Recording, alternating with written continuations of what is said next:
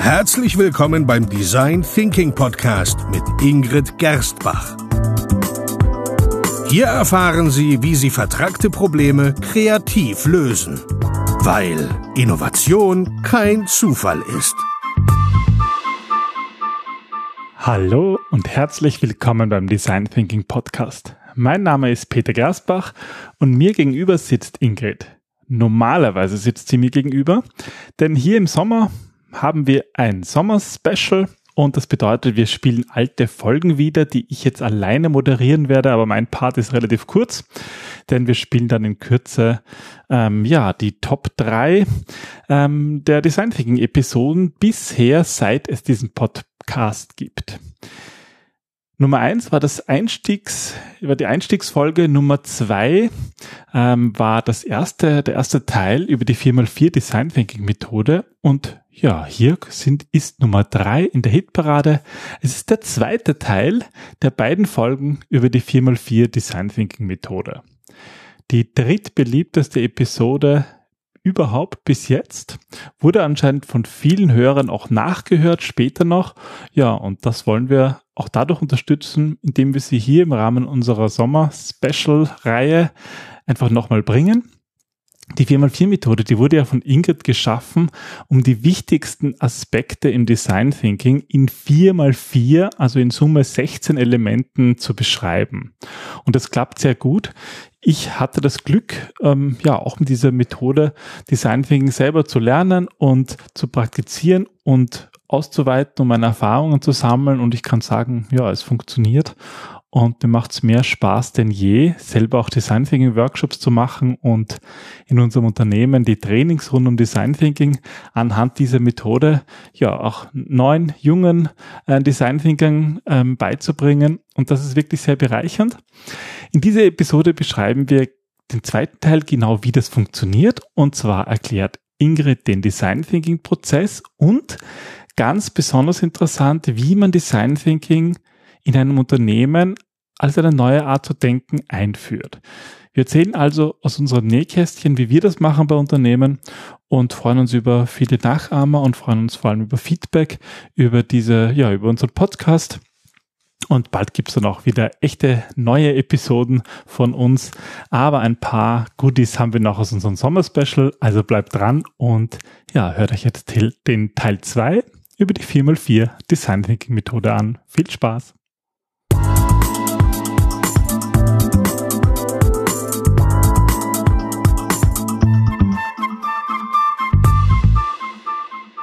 Was haben wir letztes Mal gelernt? So ganz kurz in der Zusammenfassung. Es gibt vier Faktoren im Mindset. Das heißt, das sind ähm, Dinge, die das Team sozusagen mitbringen muss, so, so Einstellungsthemen.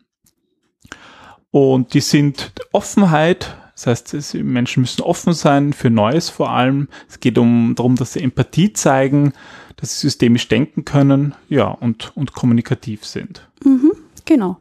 Super. Und dann gibt es noch die vier Faktoren des Umfelds, ähm, den passenden Raum, das ein, ein gemischtes interdisziplinäres Team, ähm, Methoden-Know-how, ja, und einen passenden Projektauftrag. So ist es, perfekt zusammengetragen, danke. So, und wenn wir das alles haben, dann kann es eigentlich losgehen. Dann geht's los im Design Thinking und das ist, glaube ich, die dritte Ebene in deiner Modell. Genau, also wenn du die Phasen des Prozesses meinst, ja, dann machen wir weiter.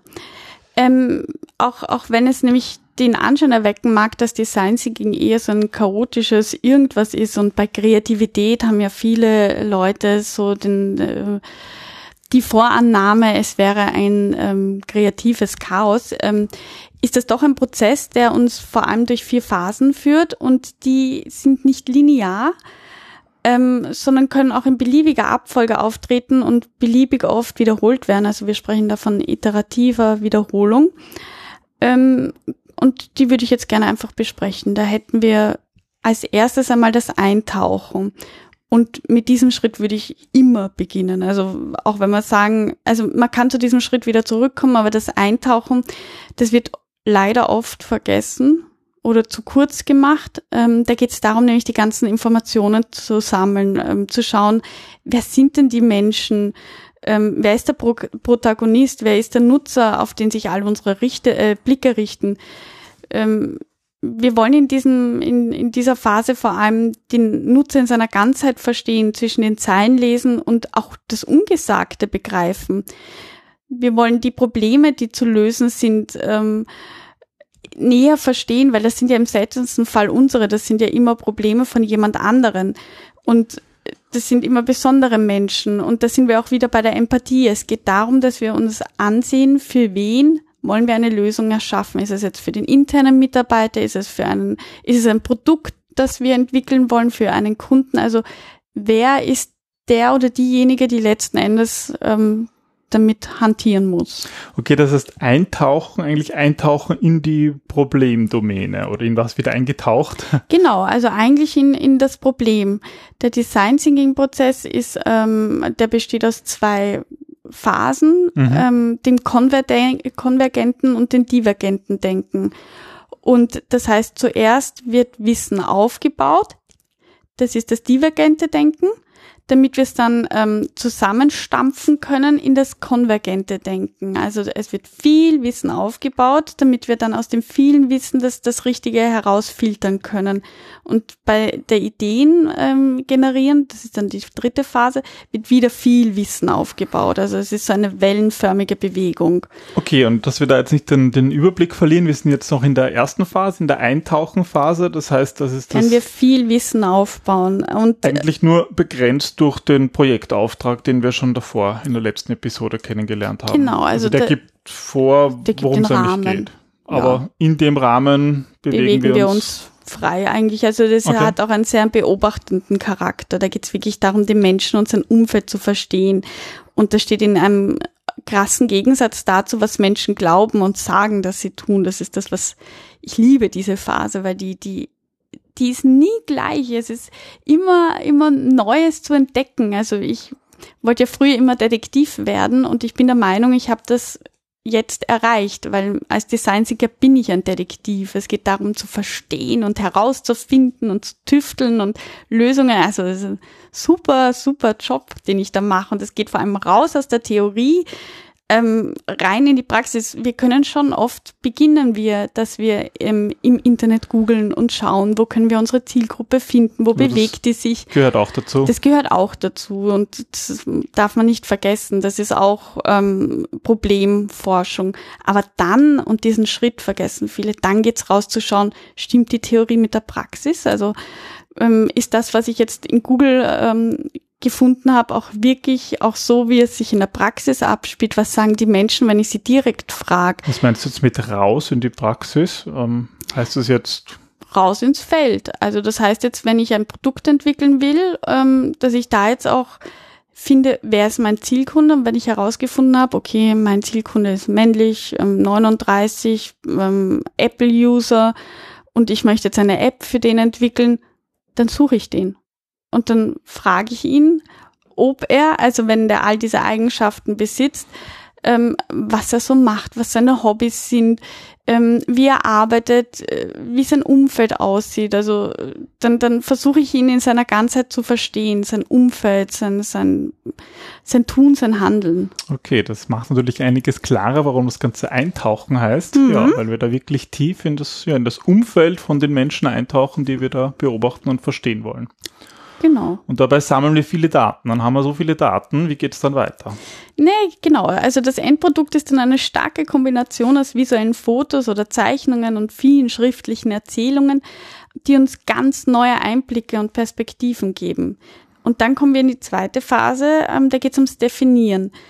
Und in diesem Schritt versuchen wir, das eigentliche Problem explizit zum Ausdruck zu bringen damit wir überhaupt erst ähm, brauchbare Lösungsideen entwickeln können, müssen wir zuerst das entscheidende Handwerkszeug und eine überzeugende Problemstellung äh, definieren, die uns dann letztlich als Sprungbrett dient. Und deswegen ist es so wichtig, dass wir das richtige Problem anversieren. Also oft gehen wir mit einer Fragestellung hinein in den Prozess und kommen drauf, ähm, naja, das ist jetzt aber nicht das, womit sich der Kunde überhaupt beschäftigt. Also ähm, vielleicht will der gar keine App. Also wir glauben, die Lösung ist eine App. Also oft gehen wir ja leider mit einer Lösung in, in den Design Thinking Prozess und nicht mit einer Aufgabenstellung, weil einfach die meisten Unternehmen so ticken. Und deswegen ist diese Phase des Eintauchens so wichtig, wenn wir dann draufkommen, der will vielleicht gar keine App oder der hat ein anderes Problem, das sich anders lösen lässt. Mhm. Und das definieren wir in diesem Schritt. Das Also, heißt, da wird sozusagen die ganze Information, die wir zuerst gesammelt haben, zusammen kondensiert auf das Wesentliche. Genau, da sind wir bei dieser konvergierenden Phase. Da geht es dann darum, dass, dass wir ähm, dann ein Destillat haben an Fragestellungen, an ähm, Aufforderungen, um, um ein, ein wirklich zu lösendes Problem zu finden und es dann zu formulieren, dass die kreativen Lösungen quasi von alleine kommen. Das Okay. ist so das Ziel von der Definitionsphase. Und eins plus zwei, also eintauchen plus definieren, ist, dass wir den Fokus wirklich auf das Problem legen. Mhm. Und jetzt kommen wir in das gewohnte Feld von den meisten, nämlich in die Lösungsdomäne. Okay, das heißt, wir sind jetzt schon bei der Phase 3. Genau, also ähm, wir machen einen Schnitt bei Definieren und sagen, wir haben dort die Design Challenge, also das eigentliche Problem definiert, die eigentliche Fragestellung und ähm, gehen jetzt weiter zum Ideen entwickeln, zum Ideen generieren.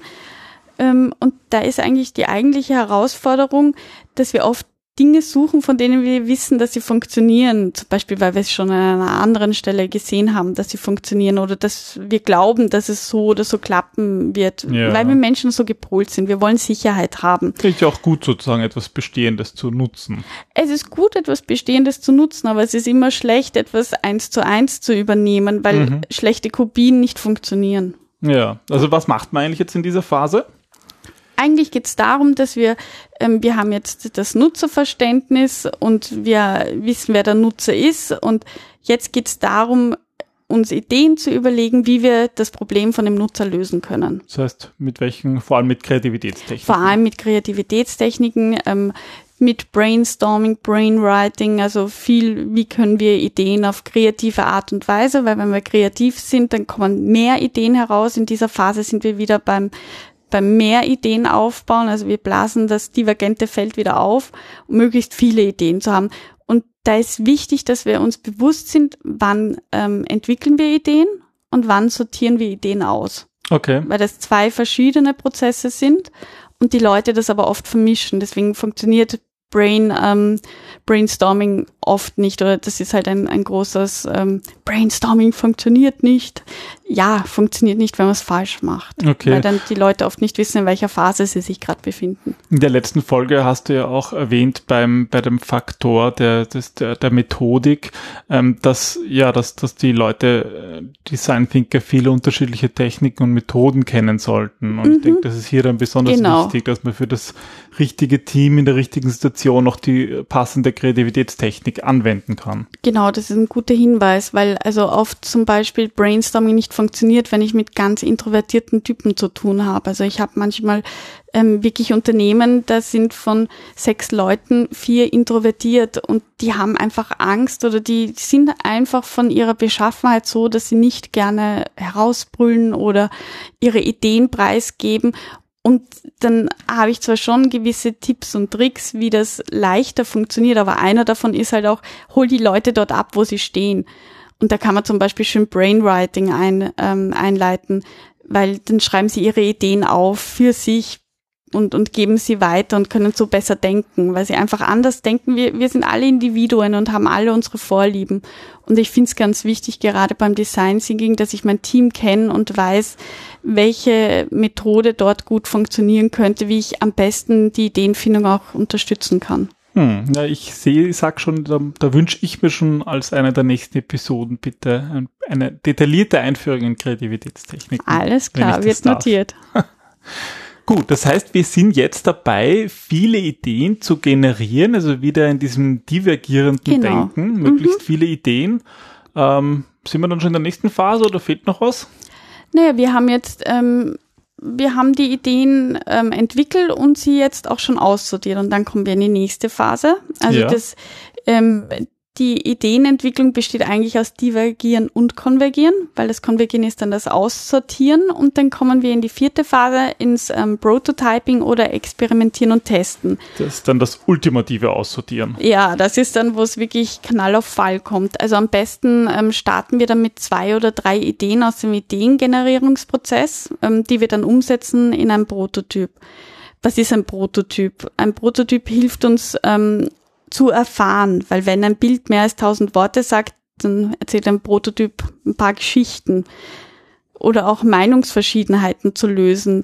Das ist äh, durch ein Prototyp kannst du schön Mehrdeutigkeiten auflösen, weil dann ist irgendwie klar, was gemeint ist. Worte sind sehr sehr dehnbar. Was bedeutet jetzt Prototyp? Heißt das äh, sozusagen, dass da, wie es ja oft, äh, wie man es oft so im Design Thinking hört, äh, mit Papier und so gebastelt wird und irgendwelche genau. physischen Prototypen rausschauen? Ja, unterschiedlich. Das kann auch ein Rollenspiel sein. Also nachdem ich viel mit Prozessen arbeite, habe ich dann oft auch ein Kundenrollenspiel. Ähm, hatten wir mal bei einer Bank, wie schaut so ein, ein typisches Kundengespräch aus? Ähm, da gibt es dann natürlich auch Methoden, dass, dass sich die Leute da besser einfühlen können und dass man das dann so, so erlebt und so nachspielt oder mit Plastilin ähm, bei Produkten aber oftmals, also einer der ersten Prototypen ist meistens eine Zeichnung, ein Storyboard oder ähm, ja. Warum redet man nicht einfach drüber oder schreibt das auf in einem, in einem, naja, in einem eben, Report? Eben weil ein Prototyp anders funktioniert. Ähm, das Wichtige ist, dass du ähm, damit ein, du kannst auch viel einfacher ein Gespräch beginnen, wenn du jetzt ein, ein Papierflieger zum Beispiel in der Hand hast und du gibst ihn deinen Nutzer zum Testen, dann kann der das angreifen und dann geht es darum, dass du ihm das einfach mal gibst, ohne großartig viel zu erklären, sondern damit er was Haptisches hat, weil wir mhm. Menschen funktionieren auch sehr haptisch und wie gesagt, das ähm, Sprache, das ist sehr dehnbar und durch unsere Erfahrungen verstehen wir alle was anderes. Aber wenn ich dann ein Bild habe, dann sprechen wir beide vom selben, weil dann, dann wissen wir, was gemeint ist, dann, dann ist Mehrdeutigkeit eher auszuschließen. Und ähm, man kann auch die Gesamtlösung schöner darstellen, schöner entwickeln, weil du ein Prototyp in verschiedenen Teilen auf, aufbauen kannst und dann, dann werden Unklarheiten schneller sichtbar. Also wir spielen auch viel mit dem Visuellen. Ähm, ich denke, ein, ein Problem, was oft in Unternehmen existiert, dass sie gleich im ersten Mal alles perfekt machen wollen. Ja, das ist leider das Problem der Menschen. wo, wie hilft hier Prototyping dabei, nicht in diese Falle zu tappen? Naja, indem man sich bewusst macht, dass, ähm, dass Leute auch zum Beispiel lieber Feedback geben auf nicht vollendetes, weil wenn etwas sehr vollendet ist, also ähm, wenn, wenn du, du bist ja Perfektionist auch von deiner Aufgabe, ähm, von deinem Beruf her, und da fällt es doch irgendwie schwer, wenn du eine Lösung schon im Detail ausgelebt hast, ausgearbeitet hast, deine ganze Energie hineingesteckt hast. Das, das ist ein Teil von dir schon.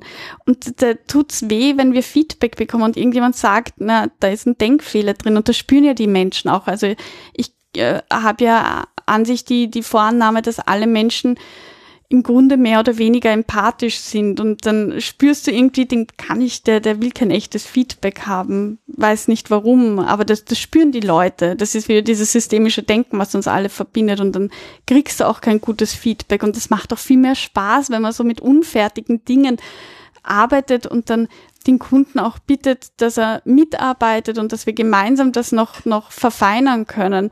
Das macht auch kreativer, weil dann sich jeder auch mehr einbringt und dadurch entstehen wieder neue, neue Ideen und ein Prototyp wächst. Und es geht vor allem darum, dass, dass wir schnell und billig scheitern können. Okay, das heißt, ähm, das ist eigentlich eine, eine wichtige, ein wichtiger Schritt im Prototyping, dass man, dass man eben diesen, diesen Perfektionismus nicht plant und plant und überlegt, sondern auch mal ausprobiert. Nein, im Prototyping geht es im Grunde ums Lernen. Es geht darum zu schauen, was funktioniert und was nicht funktioniert. Und der Prototyp ähm, hilft uns dabei, dass wir, dass wir auch Dinge loslassen können, wenn wir sehen, dass sie nicht funktionieren sozusagen eine Idee, die wir in der Ideengenerierung noch toll gefunden haben, dass man dann draufkommt, so toll ist sie vielleicht gar nicht. Ja, oder darauf kommen, hoppala, äh, vielleicht ist diese Lösung für einen anderen Nutzer und wir haben unsere Zielperson nicht richtig verstanden und wir springen wieder zurück in Phase 1 oder ähm, okay, die Leute finden all unsere Ideen doof, wir gehen weiter in Phase 3 und generieren neue Ideen. Okay, dann lass mich das mal noch zusammenfassen. Wir haben also vier Phasen. Die Phase vom Eintauchen, vom Definieren, wo wir sozusagen das Problem definieren, dann generieren wir viele verschiedene Ideen und bringen sie dann, testen sie dann und experimentieren mit Prototypen, um mhm. zu schauen, welche funktionieren. Wie funktioniert es jetzt du hast gesagt, es ist ein iterativer Prozess, der sich immer wiederholt und sogar nicht mal linear. Das heißt, du musst nicht diese vier Schritte in einer Reihenfolge machen, sondern kann doch hin und her springen. Wie schaut das jetzt in der Praxis aus? Wie schnell kann man so Phasen durchlaufen? Was ist das schnellste, das langsamste? Wie, wie schaut das in der Praxis aus? Ja, es kommt immer auf die Fragestellung drauf an. Also je größer die Fragestellung, desto länger dauert der Prozess und ähm, desto öfter werden die Iterationen durchgeführt. Ähm, ich habe mich mehr oder minder darauf spezialisiert, das vor allem in vier Stunden durchzuführen, weil ich sehr gerne Kick-Off-Meetings mache. Also ich mache sehr gerne diese, diese Strategie-Workshops, wo es wirklich darum geht, ähm, wie können wir Dinge umsetzen, wie können wir Unternehmen verändern und da gehe ich gerne mit Design Thinking vor, weil es eine erste Idee gibt, weil es beginnt, die Perspektive zu ändern. Und dann arbeiten die Leute eh wieder weiter und dann kann man noch eine Design Thinking, einen Design Thinking Prozess durchführen. Ähm, aber also das Schnellste, du kannst das auch in einer Stunde machen. Es ist dann halt die Frage, wie gut das sein soll. Und auch in vier Wochen? Ja, ich ich habe auch Monatsprojekte weil es einfach monatelang dauert, gewisse Informationen auch zusammenzubringen, weil es, äh, die Menschen arbeiten ja selten an einem Projekt, sondern oft an zwei, drei Projekten und gewisse Dinge müssen auch reifen. Wir, es dauert, bis wir Informationen einholen. Und gibt es irgendwie so eine längste Phase, weil ich meine, man will irgendwann noch ins, man sollte ja auch fail early, hast du ja vorhin gesagt, bei dem Prototyping, das sollte jetzt nicht Jahre dauern. Genau, es Phase. sollte nicht Jahre dauern, das ist es, aber ähm, ich verbringe die meiste Zeit Im Eintauchen, ähm, was vor allem den Firmenchefs oft nicht gefällt, weil sie glauben, das ist Zeitverschwendung. Und genau deswegen bin ich auch gerne dort so lang, weil ähm, oft die Leute glauben, sie haben ein, ein selbes Verständnis, was sie nicht haben. Okay. Und ich finde, es gibt, wir starten oft mit viel zu wenig Information los dann nachher, das, das entwickelt eh seine Eigendynamik und das hängt auch ganz stark vom Team, von der Zusammensetzung ab, wie, wie schnell die sind, wie gut die miteinander schon, schon interagieren können. Okay. Aber das kann bis zu Monate dauern. Also Jahre hatte ich Gott sei Dank, also Gott sei Dank wäre vielleicht auch spannend. Nee, das, hatte ich noch nicht, aber. Grundsätzlich ist das Ziel, das auch in schnellerer Abfolge ja. zu machen. Also ich glaube, wir sollten, ja. das sollte jetzt nicht Monate im, im, im, im, hängen bleiben, sondern eigentlich Stunden. Stunden oder Tage. Nein, es kann schon Monate hängen bleiben, wenn es eben ein großes Projekt ist. Okay. Ja. Na gut, ähm, wenn es jetzt um ein großes Projekt geht und vielleicht von unseren Hörern jemand ein, ein, ein großes Projekt hat, das Unternehmen muss vielleicht eine ganz neue Dienstleistung erschaffen oder ein neuen, neuen, neues Produkt ähm, entwickeln, ähm, wenn Sie jetzt sagen, das wollen Sie als Ausgangspunkt nehmen, um Design Thinking einzuführen, wie kann das funktionieren? Darum geht's ja in dem, in dem vierten Teil von deinem genau, Modell. Das ist der vierte Teil und ähm, da habe ich jetzt wirklich vier Schritte, die auch der Reihenfolge nach abgespielt werden sollten. Es geht nämlich darum, dass wir auch die Mitarbeiter dort abholen, wo sie sind und ihnen helfen, dass sie ihre Ängste und Befürchtungen überwinden. Und dazu sollte man sehr behutsam und geschickt vorgehen.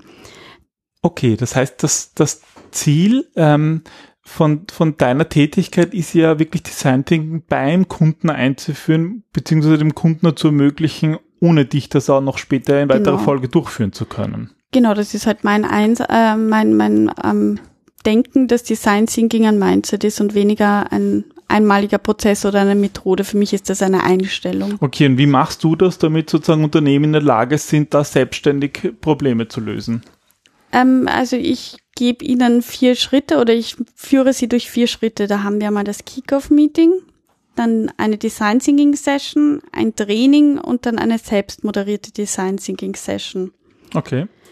Ähm, beim Kickoff-Meeting geht es einmal darum, dass wir gemeinsame Vorstellungen von Design Thinking als Kultur im Unternehmen besprechen, dass man sich bewusst Zeit nimmt, um einerseits die Änderungen zu besprechen, aber dass man da auch den Mitarbeiter die, den Raum und die Möglichkeit gibt, dass wir Verunsicherung und Ängste durch diese neue Veränderung nehmen und besprechen. Weil das ist halt doch ein, ein schwieriges Umdenken. Und da kann man auch mögliche Problemfelder besprechen, wo sich Design Thinking eignet und wo vielleicht nicht. Und okay. dass man auch den Raum schon einnimmt für Design Thinking. Mhm, also all diese, diese Umfeldfaktoren zum Beispiel bespricht, wie man da, wie das Unternehmen da vorgehen möchte. Genau, genau. Okay. Und geht's dann weiter? Dort in diesem Kickoff besprechen wir dann auch eine, ähm, eine Design Challenge, die wir dann in einer Design Thinking Jam Session durchführen. Und zwar ist der Schritt ganz wichtig, damit die Mitarbeiter mal erleben, was ist überhaupt Design Thinking. Ähm, wenn sie es jetzt nur theoretisch haben, dann, dann fragen sie bei jedem Schritt nach, weil ihnen, ihnen das fehlt, dieses, wir müssen Dinge erst erleben, damit, damit wir sie dann auch einarbeiten können. Also der Mensch lernt durch Erfahrung und durch Imitation und deswegen führt dann ein erfahrener Design Thinker oder ein Design Thinking Moderator durch eine Jam Session mal durch alle vier Phasen anhand eines äh, eines Problems, das im Unternehmen existiert, also das real ist, wo die Mitarbeiter auch dieses Wissen haben, so als wäre es ein Mini-Projekt oder ein Strategie, Kickoff oder was auch immer im Unternehmen. Da werden sie durchgeführt. Also das passiert sehr nicht passiv, aber das sind halt die Mitarbeiter, die es dann nachher selbstständig machen. Ähm, es sind dann das interdisziplinäre Team. Okay, also der erste Schritt ist nicht irgendwie ein trockenes Training, sondern wirklich in der Praxis Design Thinking erleben. Genau. Und das trockene Training ähm, versuchen wir interaktiver zu gestalten dann im dritten Schritt.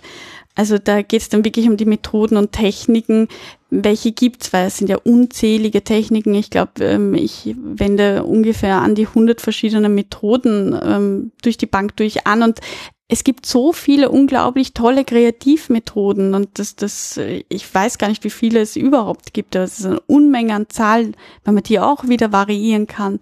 Und ähm, da suche ich im Vorfeld immer aus, ähm, diejenigen, wo ich der Meinung bin, dass die mal gut für den Anfang funktionieren könnten, wo ich gut die Mitarbeiter abholen kann und ähm, die bekommen sie dann in einem Kreativitätstraining präsentiert und können das einmal erleben und können wir besprechen, wie es halt in einem Training üblich ist. Also da, da schaut man einfach, dass, dass die Fähigkeiten aufgebaut werden. Okay.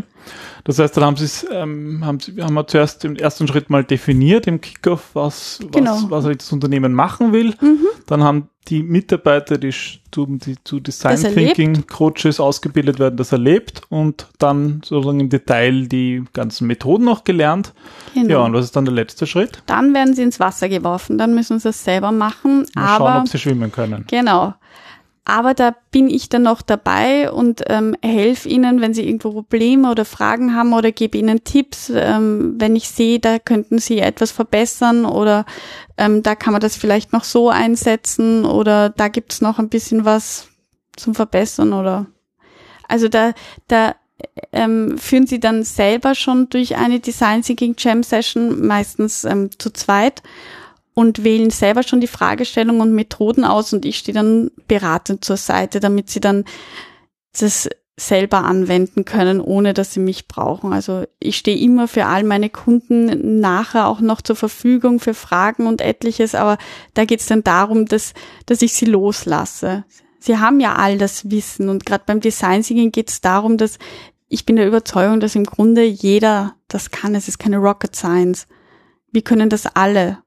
Aber ähm, manchmal müssen wir es auch erst wieder lernen. Ja, viele müssen es lernen und, und müssen sich auch äh, mutig dem stellen, offen sein für Neues. Das ist Veränderung, das ist nicht einfach. Und wir sind alle gerade im Erwachsenenalter getrimmt, nur rational zu denken und nur in Lösungen. Und das ist halt ein neuer Ansatz. Und Etwas, was wir wieder, was wir als Kinder gek gekonnt haben, aber wieder genau, lernen müssen. So ist es. Ja. Das erfordert Mut. Und das sind diese, ist möglich in diesen vier Schritten, wie du es in Unternehmen Meiner Erfahrung nach einführst funktioniert das so am besten, genau. Super.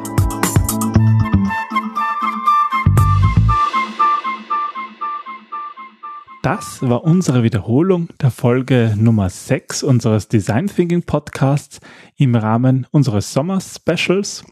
Ja, wenn Sie Fragen haben, dann schicken Sie uns einfach eine E-Mail an podcast.gerstbach.at. Und wir würden uns sehr freuen, wenn Sie diesen Podcast ähm, auf iTunes oder einer anderen Plattform, Podcast-Plattform äh, Ihres Vertrauens bewerten würden. Ja, denn Bewertungen sind die Währung des Internets, zumindest des kostenlosen Internets. Wir machen diesen Podcast ja für Sie kostenlos und er enthält viel Wissen, das wir über viele Jahre der Praxis gesammelt haben. Und das ist natürlich auch viel Aufwand für uns, aber wir machen das wirklich gerne. Und wenn Sie ihn gerne hören, dann zeigen Sie das doch einfach. Am besten eben über eine Bewertung auf iTunes oder indem Sie uns schreiben. Ja, das war der dritte Teil dieses Sommer-Specials. Nächste Woche geht es wieder weiter. Ähm, Nummer 4 in der Hitparade ist gefragt und ich freue mich auf ein Wiederhören. Bis zum nächsten Mal. Tschüss.